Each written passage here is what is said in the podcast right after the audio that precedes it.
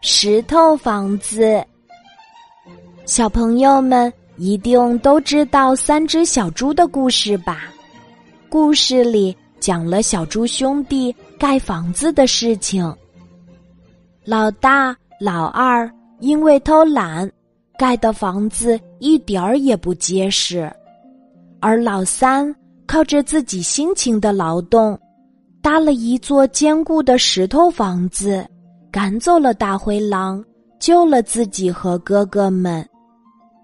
小黄鹂从老师那里听说了这个故事以后，心想：我要向小猪弟弟学习，也给自己建一个稳固而安全的石头房子。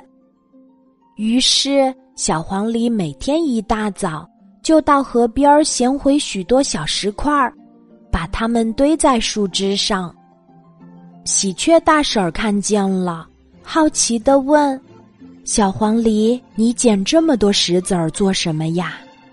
小黄鹂回答说：“我在搭石头房子呢，有了它，那些凶狠的坏蛋休想进来，我就可以安全的生活了。”喜鹊大婶儿听了，笑着说：“小黄鹂，石头房子里面又硬又冷，而且建在树枝上也不牢固啊。”小黄鹂却不这样认为。老师说过，石头房子是最坚固的。听小黄鹂这样说，喜鹊大婶儿只好无奈的飞走了。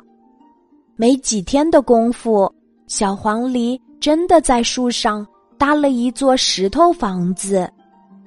他高兴的钻了进去，准备好好的休息。哎呦，好疼啊！靠在坚硬冰凉的石头上，小黄鹂不禁难受的叫了起来。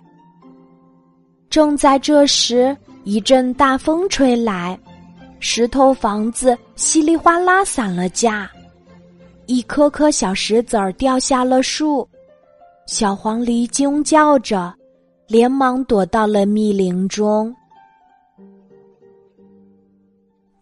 今天的故事就讲到这里，记得在喜马拉雅 APP 搜索“晚安妈妈”，每天晚上八点，我都会在喜马拉雅等你，小宝贝，睡吧。